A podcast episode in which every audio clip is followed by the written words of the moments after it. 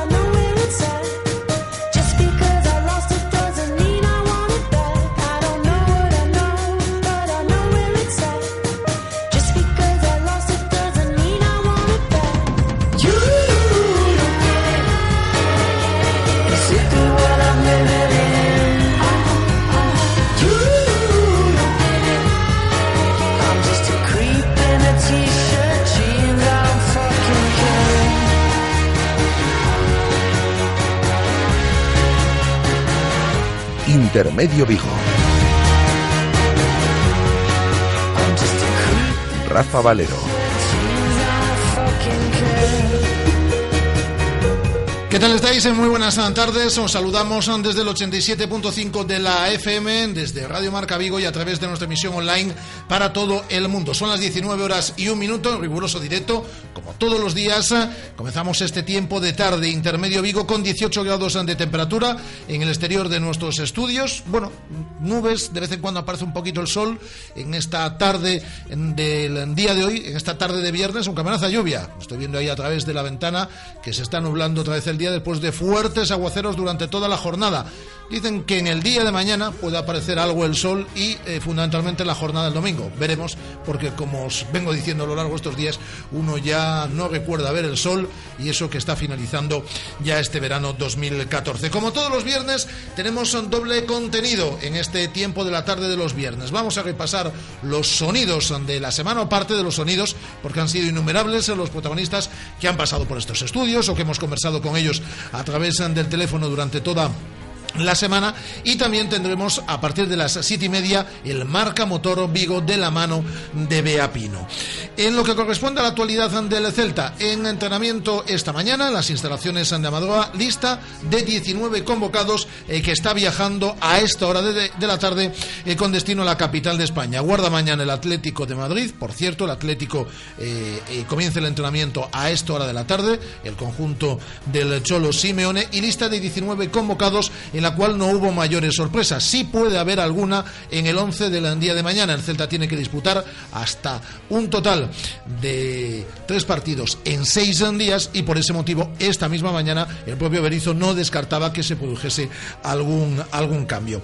En cuanto a la actualidad del Celta, 19 convocados, se queda en Vigo una jornada más. No entra en la lista de convocados el canterano David en Costas, mientras eh, que por lesión se queda Borja Oviña y aún no tiene la alta médica por lo tanto eh, baja también por lesión Augusto Fernández. Podría recibir el alta médica en las próximas horas Augusto Fernández, pero la intención es que el internacional con la albiceleste, el futbolista argentino, sea eh, de la partida o entre en la convocatoria del próximo martes ante el Deportivo de La Coruña en el Estadio Municipal de Balaidos en el Derby Gallego. Estos son los tres jugadores que se quedan en la ciudad de Vigo. A partir de ahí puede haber algún cambio en el once titular. Veremos si Pablo Hernández, por ejemplo, entra en el mismo, si entra Hugo Mayo, no sé si Charles, algún jugador, algún cambio, alguna permuta sí se producirá y Nolito podría tener descanso aunque viaja entre los 19 expedicionarios, el propio Berizzo reconocía en el día de hoy que parte de la semana no ha podido entrenar eh, con sus compañeros al ritmo habitual eh, por esa elongación muscular y, como digo, por ese motivo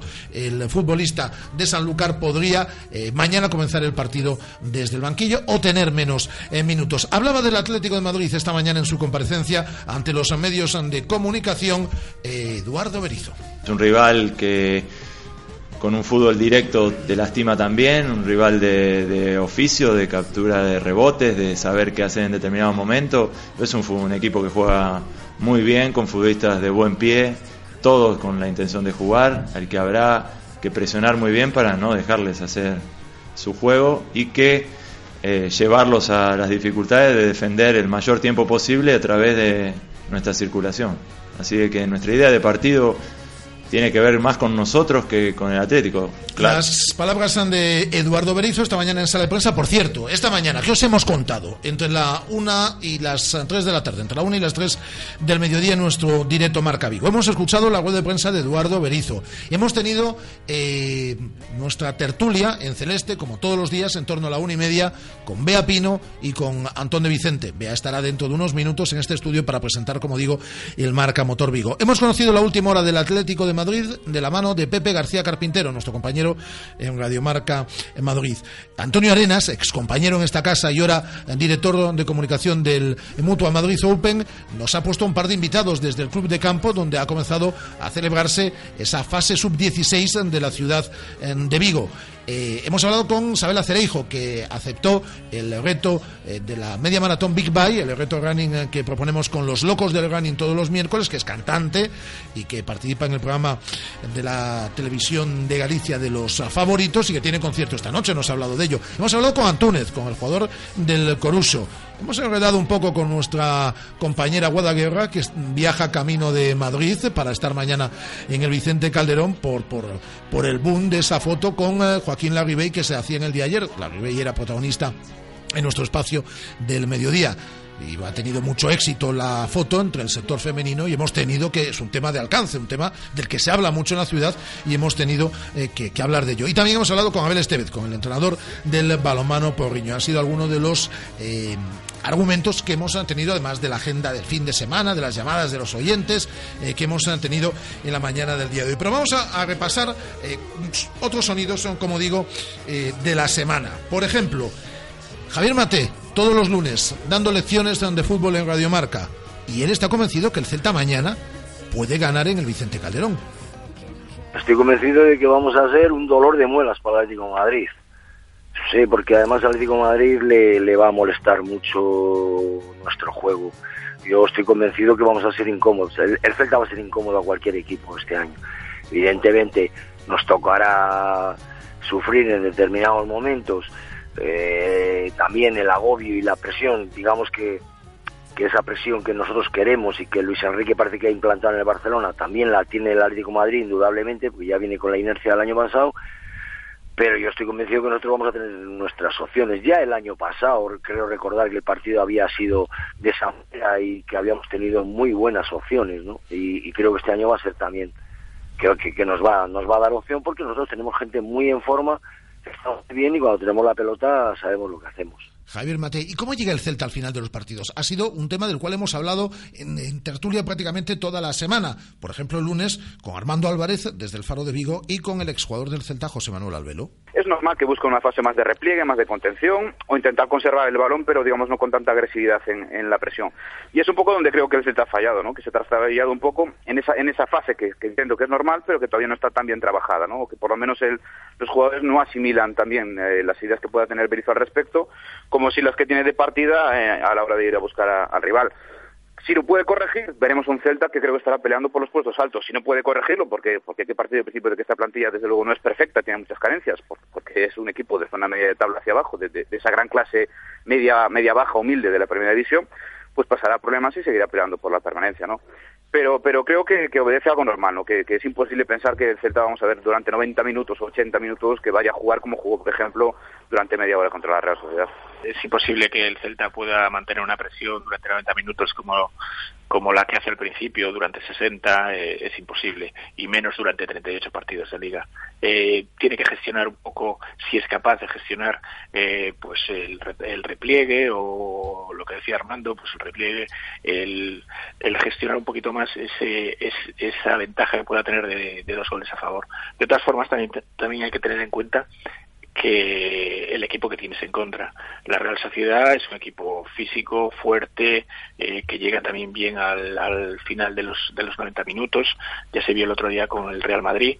Entonces, eh, a lo mejor cualquier otro equipo, eh, no siendo la Real o el Bilbao o el Real Madrid o el Barcelona incluso, que son equipos más bien físicos, eh, a lo mejor al Celta eh, con un 2-0 el otro día lo hubiese, lo hubiese bastado eh, para, para ganar el partido. El pasado martes estuvo en estos estudios de Radio Marca Vigo el presidente del Celta Selmar de baloncesto, Paco Araujo. Tiene un sueño que el Celta Selmar siga creciendo fundamentalmente, como sucede en la actualidad, con gente de la casa. El equipo, desde el punto de vista deportivo, si juega en División de Honor, una parte importante sea gente de Vigo. Creo que eso se puede conseguir Luego está la parte, la estructura económica. La estructura económica, lógicamente, necesita una serie de, de, repuntes, porque ahí hay un aval importante que hay que presentar, hay una serie de cosas. Pero bueno, yo creo que Vigo como ciudad estaría preparada para hacerlo y nosotros como estructura, siempre y cuando con, bueno, con, con todo perfectamente planificado para no llegar al mes de noviembre, al mes de diciembre y tener problemas. Rafa recordaba hace un rato que en muchos momentos, en muchos momentos se nos criticó que durante muchos años hemos renunciado a jugar Europa. Y renunciamos a jugar Europa precisamente para que no, para que no surgieran. Y el pasado martes este programa fue muy, muy romántico, la verdad, eh, porque hablamos con José, que le pidió matrimonio en la grada de marcador el pasado sábado en el transcurso del Celta Real Sociedad a su pareja, Sabela, en el Estadio Balaidos. José mexicano, Sabela es de Vigo, se van a casar próximamente, le pidió matrimonio acompañado por mariachis. Y aquí, bueno, al más puro estilo, lo que necesitas es amor, pues escuchamos a la pareja y lo que separe Balaidos, lo que une Balaidos, que no lo separe el hombre. No, la idea original era hacerlo como lo hicimos el otro día, lo que pasa es que para allá por noviembre.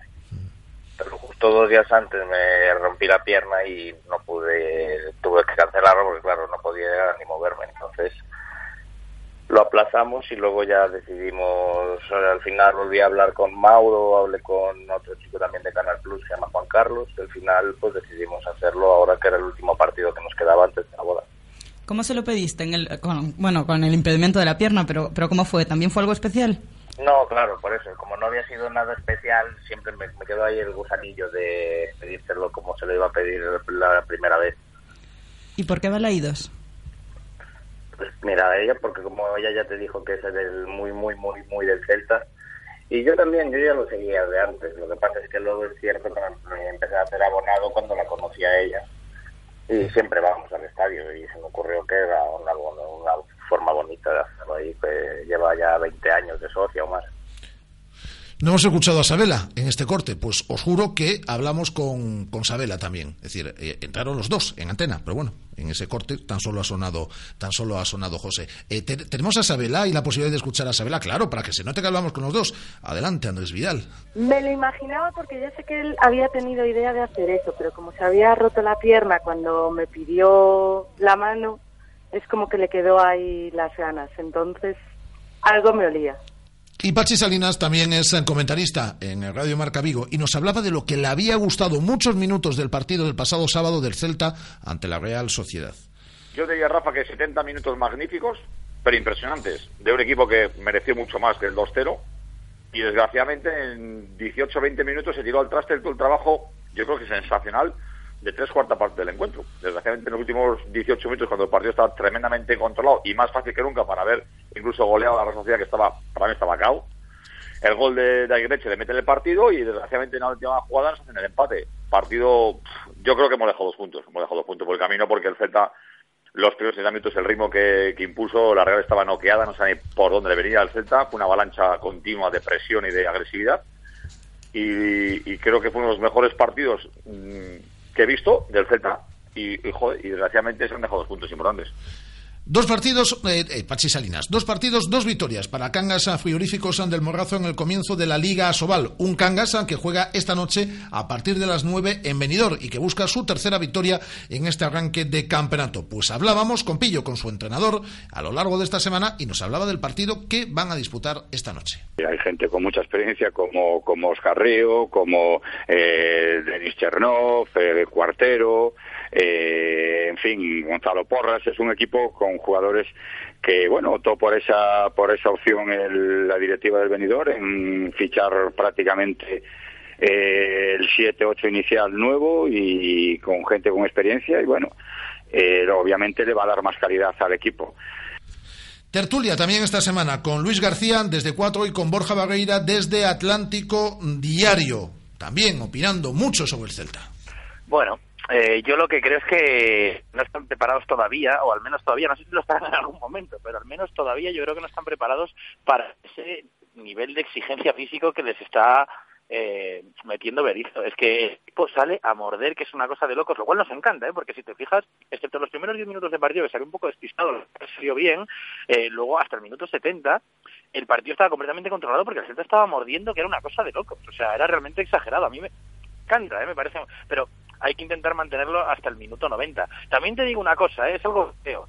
Yo creo que el otro día el partido estaba controlado y un error puntual de Sergio en un balón que no despeja bien, eh, primero con el pie y luego con la mano, eh, mete a la Real Sociedad el partido, pero a lo mejor sin esa jugada no hay partido y el Celta termina 2-0 porque la Real tampoco estaba muy fina. Lo que pasa es que a veces el fútbol es así, ¿no? Un gol psicológico en el minuto 70 pues te hace venirte arriba y el Celta ahí sí que fue incapaz de reaccionar. Pero yo creo que viene a lo más importante es que el equipo no está preparado para ese nivel de exigencia la presión que les mete Berizzo. Yo estoy un poco de acuerdo. Es verdad que a los periodistas nos gusta sacar grandes conclusiones después de, de, cada partido. Igual es un poco pronto realmente para, para sacar esas grandes conclusiones, pero yo sí que he visto al, al equipo en los últimos partidos, o en todos los partidos, cansado en el, último tramo del, encuentro. Es cierto que, bueno, no lo hablamos tanto contra el Getafe, porque aunque el equipo sí que pegó un bajón después del 2-1, y de hecho el Getafe tuvo opciones para, para empatar después del gol de la Ribey, pues con el partido sentenciado bajó un poco el ritmo del Getafe también, y el Celta, bueno, no sufrió tanto, pero contra el Córdoba sufrió, entonces pensamos que podía ser por el calor, pero no, volvió a repetirse la misma historia contra la Real Sociedad. Y aunque los jugadores lo niegan, ayer mismo, por ejemplo, tenía la oportunidad de hablar con Crondelli y decía que no, que, el, que no creía que, que, el, que, la Real Sociedad estuviera menos cansada que el, que el Celta el otro día, simplemente que ellos tenían la necesidad de, de atacar y por eso encerraron un poquito al, al, Celta en su área.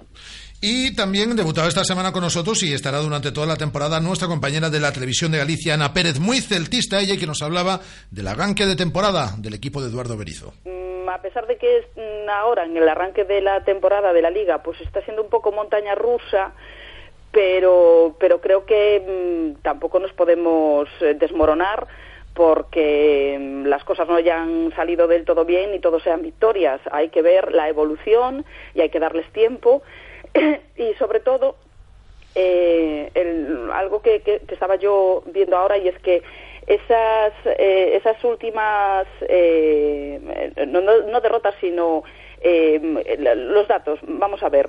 En esta que arranque de temporada llevamos seis tantos.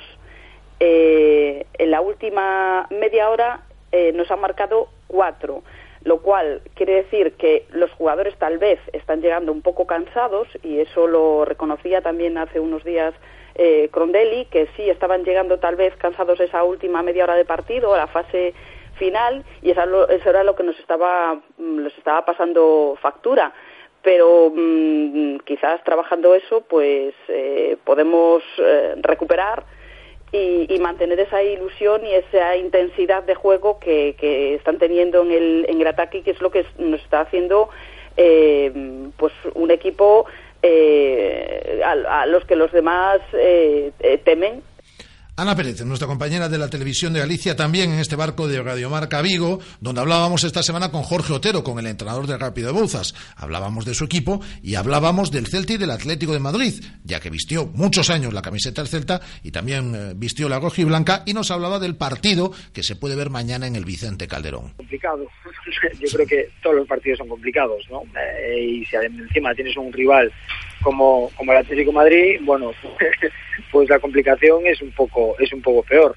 Pero yo también estoy convencido que el Celta está en, en muy buen momento, que está eh, que está que está haciendo las cosas muy bien, eh, que quiere ser protagonista del partido, que le gusta le gusta tener el balón.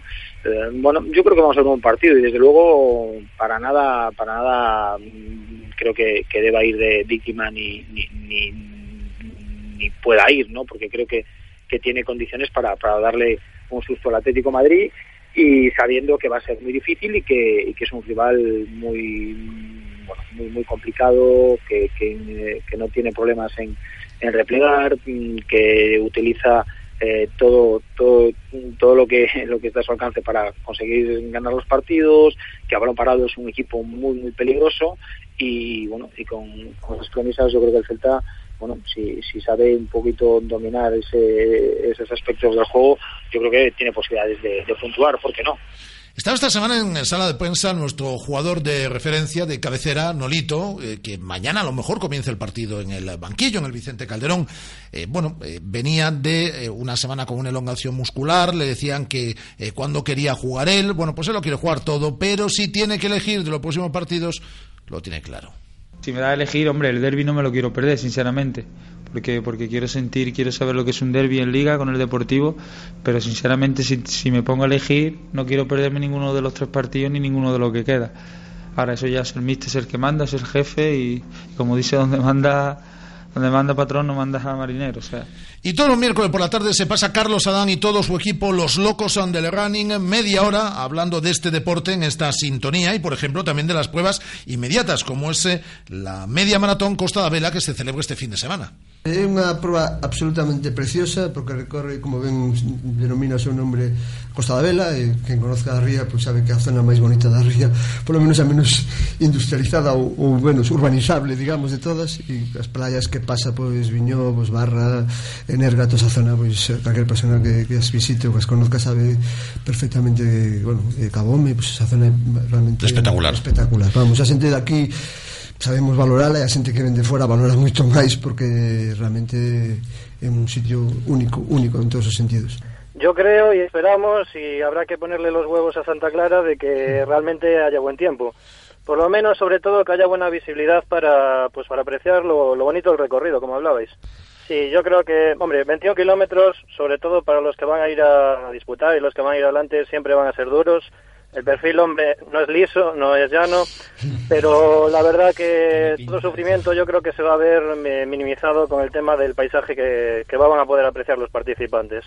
Mucho éxito en la primera edición y desearte que sean muchas, porque media maratones aquí en Galicia aún hay, pero bueno, eh, lo que decía Oscar, eh, como paisaje es, es precioso el recorrido, a pesar de la dureza del mismo, y te deseo lo mejor de eh, mejor de, las suertes en, esta carrera. También hemos tenido tiempo de ocio y cultura, lo tenemos todas las semanas, por ejemplo, con Luis eh, Fernando López, eh, compañero del diario El Mundo, eh, que ha escrito el libro Estos maravillosos años sobre la época dorada del baloncesto, eh, con la selección española como, como referente, la de los últimos años, antes del Mundial de Básquet, obviamente. Emma Placer, que tenía concierto esta semana y nos lo presentaba. Eh, hablábamos con Jabato, con el entrenador de de la academia de la academia Octavio, y por ejemplo hablábamos con Jordan, con el jugador del Celta B, que por cierto viaja este fin de semana a Zamora. Su sueño de niño, jugar en el primer equipo del Celta. Llevo en el club desde los 12 años. Es un sueño para mí debutar en primera. Eh, la verdad es que entreno con ellos eh, todos, bueno, hasta los jueves de todas las semanas. eh, jugué partidos amistosos y, y poco a poco hay que ir demostrando los entrenos. eh, eh, también hablar muy bien de los compañeros que son muy muy acogedores y te tratan muy bien todos. Eh, no, no hay ni uno que, que, te, te, te- diga cosas malas, siempre siempre ahí acogiéndote, eh, hablando bien, eh, te tratan bien, no sé, y, y hay que seguir eh, por ese camino y ojalá pues el míster eh, cuente con nosotros desde el filial y ma- eh, aún más abajo si tal y podamos debutar este año y si no pues hay que seguir luchando y, y ya está, no pasa nada. Y también hablamos con Rafa Saez, con el técnico del Coruso, que ha comenzado de forma espectacular la temporada, 10 de 12 puntos. El Coruso recibe al Langreo este próximo domingo a las 6 en Obao. Mucha igualdad ve en la categoría esta temporada el técnico del Coruso. Eh, no veo ninguno, de alguna manera, que no pueda estar en condiciones de ganar cualquier partido que dispute. Y eso habla de que la igualdad de la competición va a ser tremenda que no va a ser más fácil ganar al, al último que al primero, ni muchísimo menos. Por lo tanto, esto va a ser una competición muy igualada en la que la fortaleza mental va a ser muy importante y a partir de ahí, pues no, no sé, cada uno con sus planteamientos, pero nosotros en el nuestro, de ir jugando cada partido como si fuera, pues eso, el partido de nuestra vida, pues intentaremos ir sumando los puntos en el juego de semana a semana. Y el miércoles en Tertulia, en esta sintonía de Radiomarca, Juan González y Miguel Lago. Yo lo de llevar los cambios hechos desde casa no lo puedo entender. O sea, tú antes de un partido que ya sepas, lo hablábamos el miércoles pasado aquí nosotros tres. Eh, el primer cambio es Alex López. Dijimos, joder, no está Augusto y tal. Pablo y Hernández. dijimos, pues será Pablo Hernández. Joder, ya, macho, no lo puedes llevar planteado de casa ya sin ver lo que pasa durante el partido. No puedes tener los cambios hechos en la libreta ya. En el 65 quito a Alex, en el 75 quito a tal, en el 82, macho, tendrás que ver cómo va el partido un poco y, si, y en función de cómo vaya el partido, pues te hará falta meter. Probablemente yo el otro día hubiera hecho otros dos cambios diferentes. Pues hubiera metido Gomayo, probablemente hubiera metido Hugo Mayo por Orellano, incluso por Nolito. Hubiera metido a Hugo Mayo por uno de los dos y hubiera metido a Borja Fernández, vamos, sin, eh, si- pero sin ningún tipo de duda, vamos. O sea, te- teníamos que reforzar el medio campo porque estábamos perdiéndolo. Entonces yo, que tampoco está, que, que tampoco digo que con esos cambios hubiésemos ganado, ¿no? Pero yo creo que, que los cambios del otro día de hombre por hombre, no, no a mí me parece que, que al Toto le, estaba, le está costando leer los partidos muchísimo. Miguel. Durísimas declaraciones de Juan, ¿eh? Durísimas declaraciones. Ahora mismo arden las redes sociales. No obstante, es cierto que ya con magnífica claridad de ideas y de exposición, así tenéis los tertulianos que tenéis en Radio Marca, Hombre. pero estoy completamente de acuerdo en lo que ya habíamos comentado, que habíamos, bueno, mejor dicho, habíamos apuntado en el partido de Córdoba, de oye, ¿qué pasa que se nos hace muy largo? ¿Qué pasa que los últimos 20-25 minutos? Pero es cierto que estamos perdiendo, eh, porque ha pasado dos veces, el control del partido y que me da la sensación de que los futbolistas miran al banco y no obtienen respuesta. Y a mí lo que me preocupa de toda esta situación es que eso suele ser a la larga muy peligroso. Y el jueves, ay, el jueves, el encuentro de Guadaguerra con Joaquín Larribey, que ha despertado el entusiasmo de todas las chicas, y Larribey hablaba, por ejemplo, de Diego Pablo Simeone. espectacular, un trabajo brillante. La verdad que con un equipo con, con menos figura que los dos grandes de, España ha hecho un trabajo brillante y, lo pudo mantener a lo largo de un año, ¿no? Que, esa es la parte complicada, porque a lo mejor ganás dos o tres partidos y ya te subís arriba de, un, de un caballo que, que es difícil bajarse, pero, pero realmente lo mantuvo, mantuvo la humildad, eh, salió campeón de liga, Y ayer en este estudio Alberto Berasategui fue número 7 del mundo, ranking ATP, 15 torneos ganados, profesionales, finalista de Roland Garros y eh, hablaba del evento que tiene lugar en el Club de Campo este fin de semana de ese Mutua Madrid Open Sub-16. Sí, es de agradecer al ayuntamiento que se ha portado muy bien, nos ha dejado las instalaciones para poder eh, hacer el evento y bueno, pues eh, por culpa de la climatología pues no hemos podido hacerlo fuera, que hubiera sido genial, hacer en, en esa calle que es preciosa. Pues bueno, lo hemos hecho dentro del museo que también eh, ha quedado muy bien, ha estado el alcalde, agradecer al alcalde y al ayuntamiento de, de Vigo que se ha volcado con nosotros y, y bueno, pues eh, eh, eventos y cosas que se van haciendo para promocionar el tenis en definitiva, que, que es lo que intentamos hacer. Desde mañana y hasta el domingo. Desde mañana hasta el domingo. En caso de que siga lloviendo como lo ha hecho el día de hoy, pues pasaremos a las pistas cubiertas, porque el formato es en tierra batida. Las pistas cubiertas eran en green set, que es pista dura. Y bueno, a, a sacar el torneo adelante, a, a ver buen, buen nivel de tenis y, y a ver quién gana. Y ayer en este estudio también toda una campeona de Europa de jet ski, Sandra Fernández. Es una prueba súper bonita porque mm, es en, en un río y, y los espectadores pues eh, pueden ver muy bien las carreras. Y lo que pasa que mm, las, las olas que nosotros hacemos al competir chocan contra las orillas y siempre es bastante difícil. Entonces no me esperaba eh, que mm, porque es una de las pruebas más difíciles de Europa. Estás todo el rato con la moto que te hace submarinos y tienes que tener bastante fuerza para acabar la manga. No me lo esperaba, pero bueno, no sé, me salió todo bien. Las primeras mangas me obcequé mucho, iba ahí muy fuerte y me hice bastantes submarinos, pero bueno, al final, no sé, me salió la cosa bien también. Y el debut en tertulia de Mauro Picatoste desde Canal Plus. Ayer en tertulia conocimos con Rafa Sabucedo y muchas, muchas, muchas cosas más. Todos estos sonidos de 1 a 3 de la tarde en directo Marca Vigo, de 7 a 8 de la tarde en Intermedio Vigo, todos los días en esta programación. Ahora escuchamos un poquito de música, toca temazo de viernes y ya está en estos estudios Bea Pino para que comience el Marca Motor Vigo.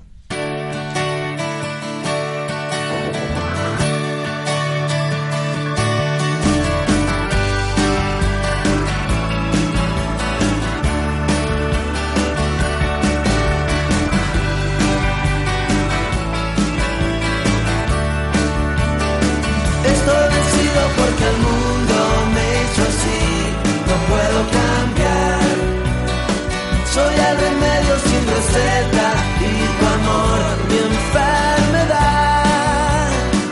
Estoy vencido porque el cuerpo de los dos es mi debilidad. Esta vez el dolor va a terminar.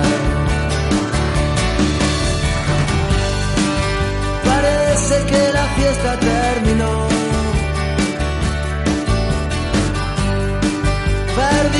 porque en el túnel del amor. Y dice las hojas del libro que más leo yo. Radio Marca, la radio que hace afición. Radio Marca Vigo, 87.5 FM.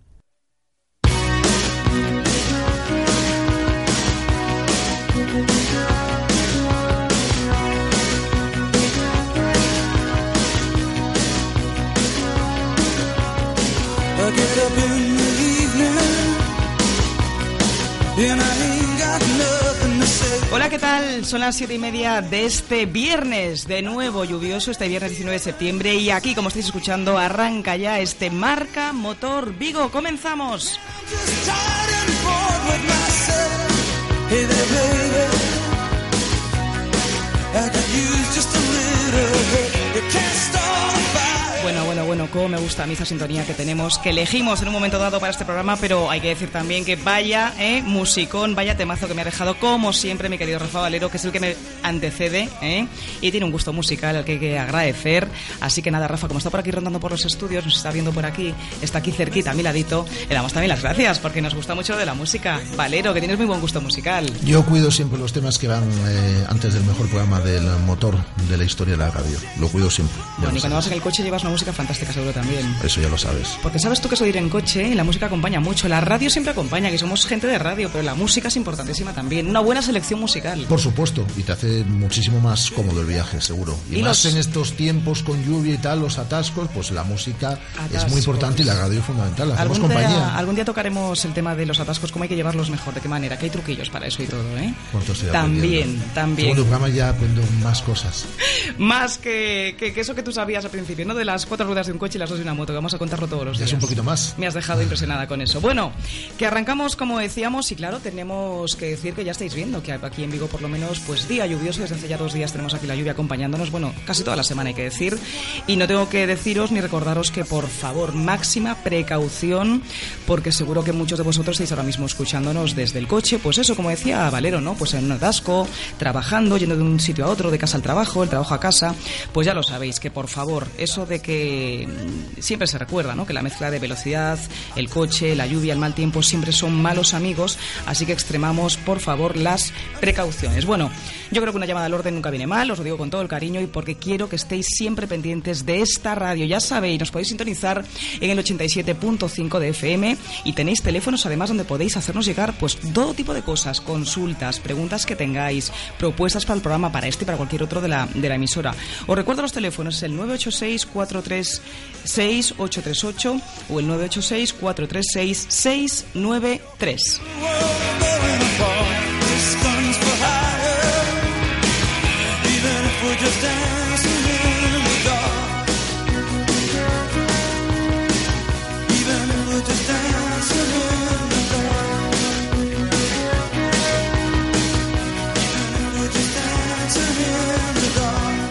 pues estaréis ya preguntándoos qué tenemos hoy preparado en este Radio Motor Vigo. Bueno, pues varias cosas, pero la primera con la que vamos a empezar es una cosa que creo que os va a interesar, sobre todo a los aficionados o más aficionados a esto del mundo de los rallies. Ya os dije el primer día, el viernes pasado, que es un tema que tocaríamos porque sé que hay mucha gente, en concreto aquí en Galicia, eh, deseando conocer noticias. Estáis informados, lo sé, pero queréis conocer de primera mano pues sensaciones, tener eh, cerquita a los protagonistas y hoy se nos ha ocurrido contar con la presencia en estos micrófonos de todo un campeón. Sabéis, enseguida vais a saber de quién estoy hablando, porque si os digo el Rally Príncipe de Asturias, que es un clásico entre los clásicos, es una de esas pruebas míticas que hay en el calendario de rallies español, pues sabéis que el piloto gallego por autonomasia es pues no puede ser otro. Además le tenemos ya esperando para entrar y ese es, como bien voy a decir ahora, Sergio Vallejo. Muy buenas tardes, Sergio.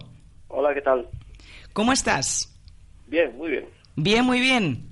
Sí, todo bien. Todo bien. Bueno, estaba yo recordando a todos nuestros oyentes que acabamos de verte hace unos días finalizando, creo que de forma feliz y satisfactoria, este rally por tierras asturianas, porque es verdad que no hemos podido hacernos con la victoria, y digo hacernos porque estamos todos contigo ahí empujando, Sergio, pero es una segunda meritoria segunda plaza, un fantástico segundo puesto, sobre todo porque a partir de ahora lo tienes bastante fácil, ¿no? En lo que queda de calendario.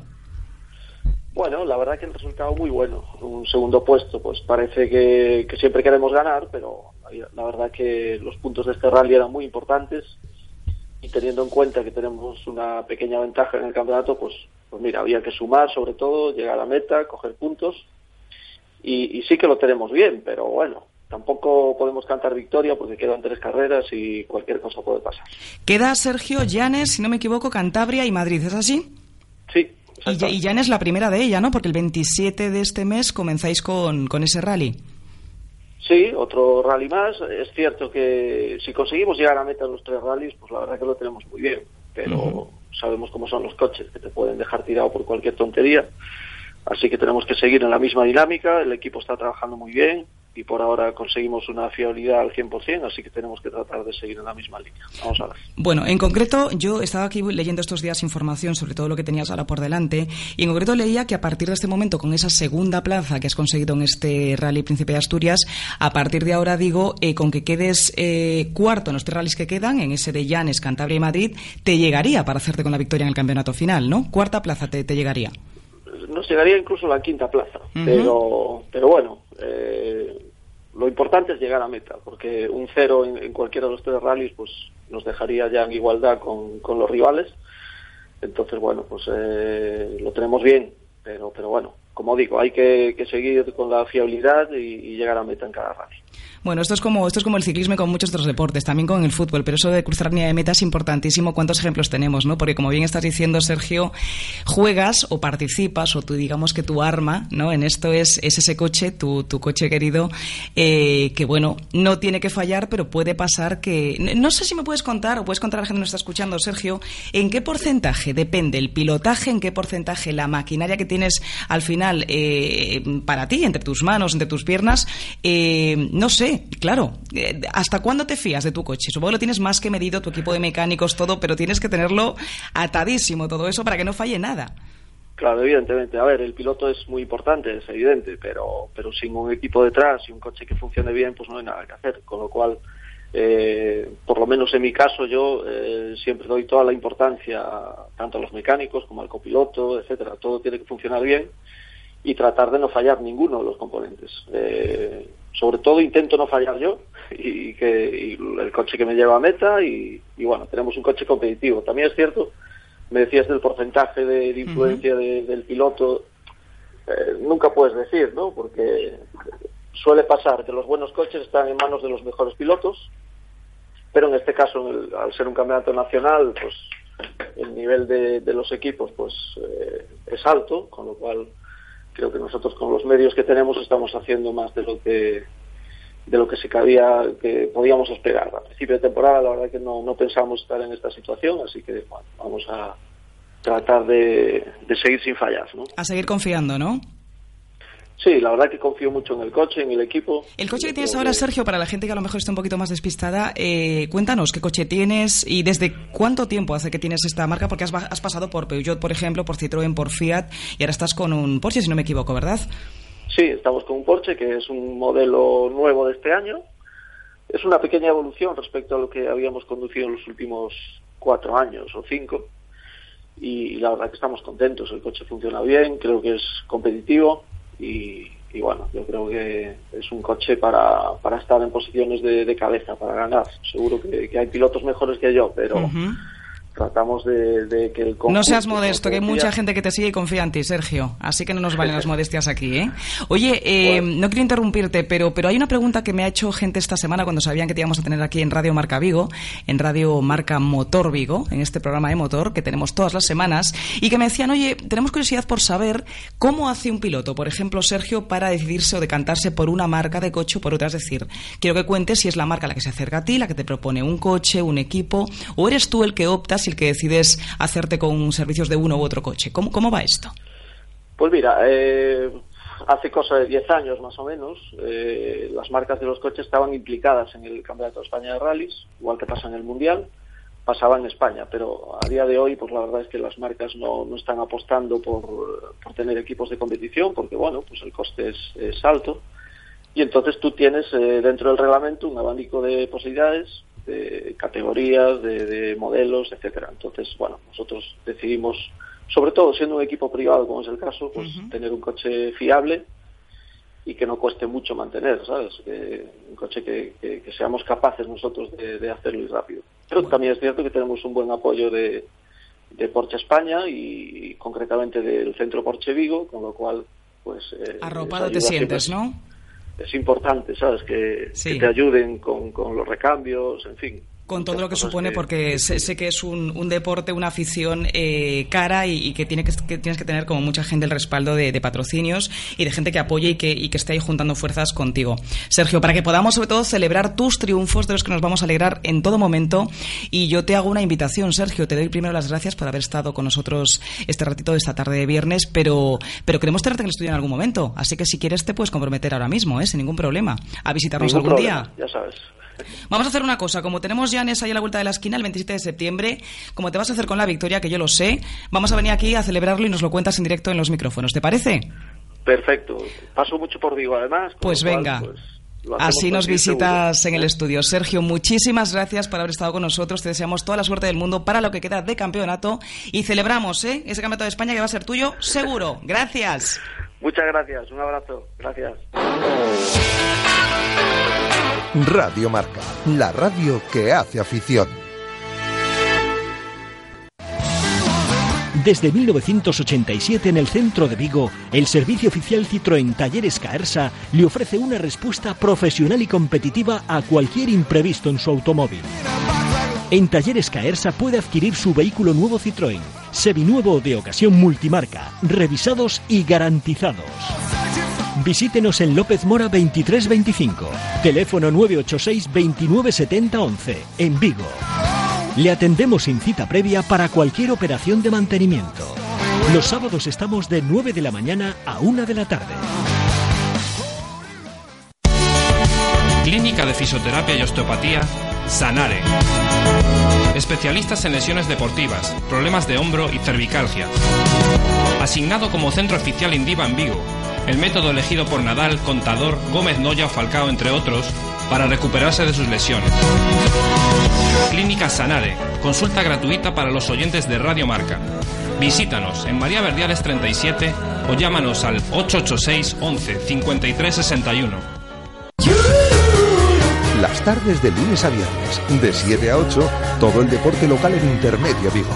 El Celta, el Polideportivo, las secciones más interesantes con Rafa Valero. Radio Marca Vigo, 87.5.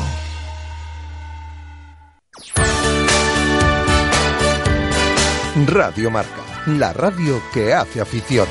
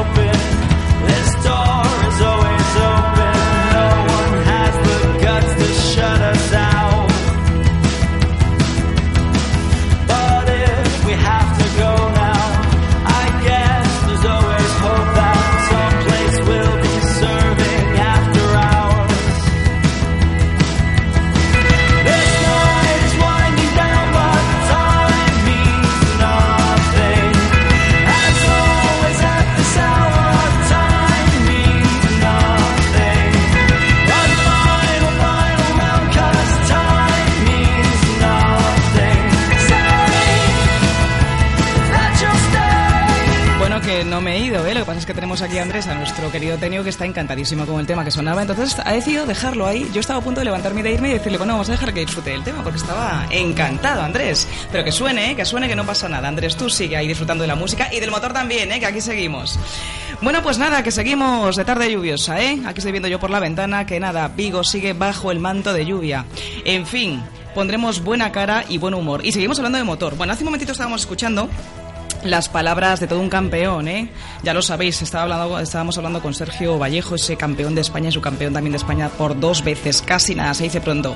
Pero tenemos más protagonistas. Y estos días pensaba yo que temas podían ser interesantes y tenemos muchos, ¿eh? Iremos haciéndolo poquito a poco. Pero hay uno en especial que está de plena actualidad porque mucha gente, fijaos, habla y piensa de los coches eléctricos como algo de futuro, una opción de futuro, pero es que nada más lejos de la realidad porque los coches eléctricos son ya plena realidad. Valga la redundancia, porque es que es algo que ya mucha gente ha elegido, mucha gente ha optado por esta opción y es que es, aparte de económica, aparte de eso, pues ecológica, nunca mejor dicho, y con muchas ventajas. Pero claro, más que contarlo yo, creo que lo importante es que os presente a nuestro segundo invitado en la tarde de hoy y es que no sé si conocéis y si sabéis que hay una empresa en España, pero en concreto aquí muy cerquita de Vigo, en Mos, que es 100% capital gallego. Son de hecho los primeros fabricantes españoles de coches eléctricos. La empresa se llama Little Cars y su director es Rubén Blanco, al que saludamos ya en los micrófonos de Radio Marca Motor. Rubén, buenas tardes. Buenas tardes. ¿He presentado bien a tu empresa Little Cars? Has presentado perfectamente. Bueno, pues mucha gente, digo yo, eh, que a lo mejor no conoce que, que, bueno, que hay una empresa, en este caso gallega, de la que nos sentimos muy orgullosos y que son, como bien decía, los primeros fabricantes, sois los primeros fabricantes españoles 100% coche eléctrico. Sí, eso es. Eh, Little, bueno, Little nació hace mucho tiempo en base a unos primeros conceptos y prototipos y ensayos y demás, allá desde hace casi 10 años, como proyectos de personas que estábamos involucrados en el automóvil.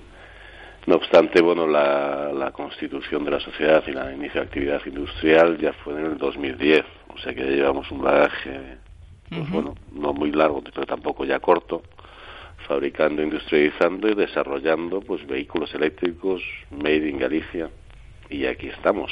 Ahí estamos, cerquita de Vigo, en Mos, ¿verdad? Sí, sí. Aquí. Bueno, cu cuéntame cómo es vuestra labor de, de, producción, porque tengo entendido que vosotros ensambláis y fabricáis el coche, digamos, el producto final ahí, eh, o sea que todo el proceso se hace en Galicia, 100%.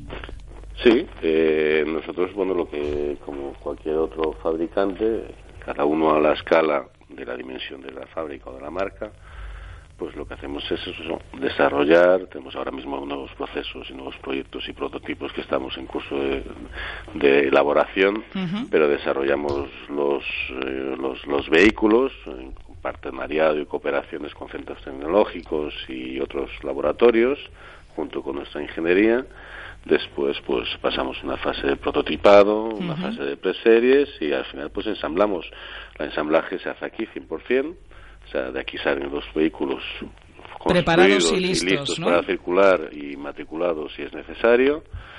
Y, y, así, o sea, lo que, bueno, evidentemente muchos componentes son adquiridos a terceros, se ha comprado a proveedores. Bueno, pero el producto y... final se monta y se hace aquí, en, sí, sí, Mos, sí, en vuestra montaje, fábrica montaje de aquí. montajes aquí, aquí. 100%. ¿sabes? Oye, Rubén, y cosas que nos pregunta la gente que nos está escuchando, eh, cuando se habla de coche eléctrico, yo creo que mucha gente todavía tiene ese pequeño prejuicio de que de, piensa que el coche eléctrico, bueno, pues es una opción, como yo decía al presentaros, ¿no? Que, que parece que es algo más futurible todavía, que todavía no es una realidad. Pero el coche eléctrico ya está rodando, por supuesto, ya mucha gente lo elige como primera opción. Entonces, ahí me gustaría, pues no, a mí que soy, estoy convencida de las ventajas que tiene, pero si tenemos que convencer a alguien, ¿qué tenemos que decirle para que pierdan el miedo a, por ejemplo, te transmito dudas de la gente? Es que un coche eléctrico tiene que ser caro en esas recargas. ¿Qué tenemos que contarle a la gente para que les conozca? Mira, el coche eléctrico tiene muchas, muchas bondades. En cuanto, por ejemplo, lo que me estás comentando, lo que es el consumo, evidentemente es una de ellas. Los 100 kilómetros está calculado que nos sale por 0,70, 0,80 céntimos eh, los 100 kilómetros. Si lo comparamos con un vehículo de combustión uh -huh. utilitario normal y corriente, pues como mínimo son 7, 6, 7, 8 euros los 100. Ajá. Solamente ahí, en ese aspecto, ya imagínate. Ya hay diferencia, O evidente. sea, ya hay una diferencia y más que importante. Después los mantenimientos, pues eh, todo lo que son aceites, eh, correas, filtros y demás que estamos habituados a un coche de combustión, eso no existe. Claro, no tenemos nada, ni cambio de filtros, ni cambio de aceite, No ni nada. ruidos, ni calor del Ni motor. ruido, Todo eso no existe, claro. Efectivamente. Entonces, eh, todo lo que es el mantenimiento y uso habitual de un coche de combustión, todo el mundo estamos acostumbrados, pues eso no existe. Y hay unas baterías que cada vez son más inteligentes, más, eh, más avanzadas y demás, pero ya las baterías de hoy en día, las baterías de ion litio, pues son baterías que te hacen un vehículo unas características normales, pues eh, mínimo 200, 300, 400 mil kilómetros. O sea que- Y, y- y una pregunta, eh, Rubén. Yo, eh, consumidora o, bueno, potencial cliente o compradora de un coche así, ¿qué tendría que hacer? Yo tengo el garaje en mi casa, vivo en un piso, tengo un garaje comunitario. Yo puedo decidir comprarme un coche eléctrico. ¿Qué tendría que hacer para habilitar mi garaje para poder funcionar con este coche? Mira, muy fácil, porque además eh, aquí, al menos en España, Eh, se ha cambiado recientemente la ley de propiedad horizontal, es decir, si tú tienes una casa, un chalet, una casa privada, pues no hay problema ninguno. Al fin y al cabo es un enchufe adaptado al vehículo, una- un cargador que existe en 50.000 en el mercado, pero que nosotros también nos ayudamos a ponerlo. Pero si el hándicap estaba siempre donde, cuando la mayoría de nosotros vivimos en, pues, en pisos. Claro, en pisos con garajes comunitarios, Vale, sí. está- Justamente. Entonces ahí estaba el tema de la propiedad horizontal, si poner un enchufe o no. Se ha cambiado la ley y está de aplicación, por lo tanto tú mañana te compras tu coche eléctrico, el que, de que- el que quieras, el Little, el nuestro, del Sí. Vuelco, el, Sí. el que se elija, tú ya sin necesidad tan siquiera de comunicarse a la comunidad de propietarios, lo comunicas a, bueno, a la Fenosa o a la Gas Natural, A la compañía. Y pones a mediante un, un- un plantador, pones tu enchufe y punto y se acabó. Y ese enchufe puede colgarlo, por ejemplo, cualquier electricista que tengamos pues a mano para sí, cualquier cual- otra reparación en cualquier casa, por ejemplo. electricista que tenga la, bueno, el Sí. debido, el debido, la debida legislación y que cumpla lo que tiene que cumplir, evidentemente lo puede poner. Bueno, O supongo sea, que además vosotros asesoraréis al cliente en este Sí, caso para saber quién se lo puede En instalar caso de- y en caso de lo que es la carga y cargadores, nosotros eh, a través de Little, bueno, sabes que Little somos fabricantes, tenemos otras compañías dentro del grupo, como es Movelco, que son comercializadoras, en la cual Ujú. comercializamos no solamente Little, sino otras marcas, desde Renault hasta lo que sea. Sí. Y, y ahí asesoramos a un cliente, sea particular o sea empresa o gran empresa, en todo lo que es el- la movilidad. el proceso ¿no? que, que va a tener delante a partir de la compra Sí, de la adquisición de este vehículo. hoy en día, pues como dices tú, eh, un poco de, de- de- de no conocimiento. No- no Hay desconocimiento, no. Hay Rubén, desconocimiento y yo creo que un poquito de miedo. Yo creo que el desconocimiento, como pasa en muchas cosas en la vida, en muchos es- aspectos de la vida, eh, da como sensación de miedo a lo desconocido, porque yo creo que, fíjate, lo que más a mí me han comentado estos días es que temen al tema de, de- de las tarifas de electricidad. Es decir, va a ser muy caro el Mira, cargar no, las baterías. te aseguro que es, es la ventaja competitiva más importante porque justamente eh, eh, andar con un vehículo eléctrico a nivel coste de energía, sea gasolina en comparación con la electricidad, te sale del orden a 8 o 9 veces más económico. O sea, eso ya es Un avance importante. más que más que importante. Entonces, eh, y después el desconocimiento pues va en función del país. Nosotros, como sabes, fabricamos y por suerte, por desgracia, la enviamos mucho afuera. Claro. Porque no, no, ¿por qué? Porque es así. En Noruega, los últimos tres, cuatro meses, los vehículos más vendidos han sido eléctricos. Supongo que es un tema de mentalidad, ¿no? Que a lo mejor Es en un España nos cuesta un un poquito de- más hacernos a la idea, pero todo Un llegará tema- al un tema de final. mentalidad, un tema de, bueno, de ayudas gubernamentales también, Evidentemente. evidentemente. Pero es un ejemplo, o sea, Noruega que está aquí al lado, bueno, aquí al lado dentro de lo que Bueno, es el pero nos mundo. llevan ventaja en muchas cosas. Los países nórdicos, Rubén, eh, no, no sé si afortuna- desafortunadamente, pero, pero están más avanzados en, Sí. en cosas mucho más... No obstante, eh, aquí, en- aquí en casa, pues bueno, ya no es lo que es hace cuatro o cinco años. Ya las grandes empresas, ¿qui- a- ¿quién compra el vehículo eléctrico a día de hoy? Pues compran algunos particulares, evidentemente, pues empresas como nosotros hacemos vehículos sobre todo más bien adaptados a 4x4, vehículos off-road y demás, pues parques naturales, ve- gente que tiene fincas, eh, pues todo ese tipo de aplicación, turismos para la ciudad pero bueno, la gran mayoría de los vehículos están adquiridos a día de hoy, sobre todo por grandes empresas, administraciones y demás. Eso es la realidad en España. Ahora mismo la que tenemos. En, en otros países, pues ya lo que es el ciudadano a pie está mucho más habituado y se ven muchísimo Ajá. más pues vehículos eléctricos por la calle. Rubén, empiezan a ¿pu- ver. ¿puede rodar por cualquier sitio un vehículo eléctrico para alguien que se anime a comprarlo?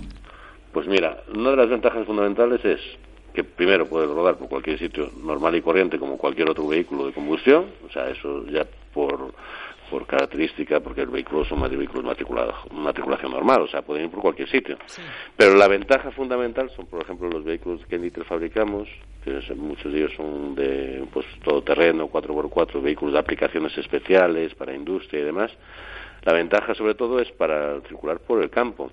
Sabes que a partir del mes de, bueno, a partir de primavera, otoño, suele estar, bueno, está prohibido circular con vehículos de combustión de gasolina. Es por- cierto, es cierto, está prohibidísimo esto y además está muy encima, eh, bueno, pues protección ev- evidentemente a esas zonas verdes y a los, a los bosques que tenemos. Así Eso es. es. En cambio, pues nosotros lo que hacemos justamente en arras de con nuestro vehículo eléctrico, pues al ser eléctrico justamente puede circular por cualquier Bueno, por cualquier una de las ventajas importantes es una que ventaja tiene. pues ya más que importante. De hecho, estamos eh, colaborando con agencias aquí a nivel nacional, tanto Ejército como Seprona y demás, en contacto pues para desarrollar ese tipo de aplicaciones de nuestros vehículos adaptados a sus necesidades, porque es algo que Pues, marca la ley. Rubén, no tenemos tiempo para más. Nos encantaría seguir hablando contigo bastante más rato, pero, pero te hago una invitación para cuando quieras poder estar de nuevo en estos estudios de, de Radio Marca Vigo y seguir hablando de esta buena opción, esta alternativa al coche tradicional que son, eh, como son los vehículos eléctricos que, recuerdo a todo el mundo que nos está escuchando, se fabrican en este caso aquí, en Galicia, en Little Cars, aquí cerquita, en Mos además.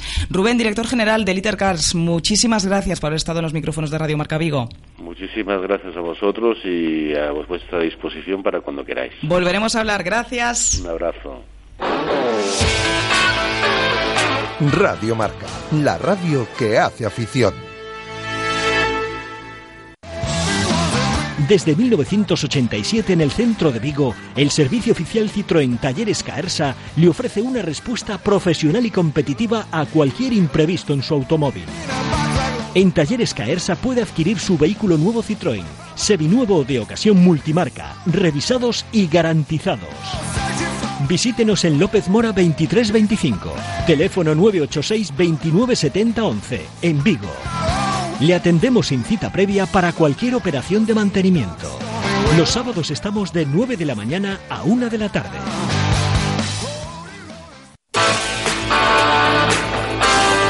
Radio Marca, la radio que hace afición.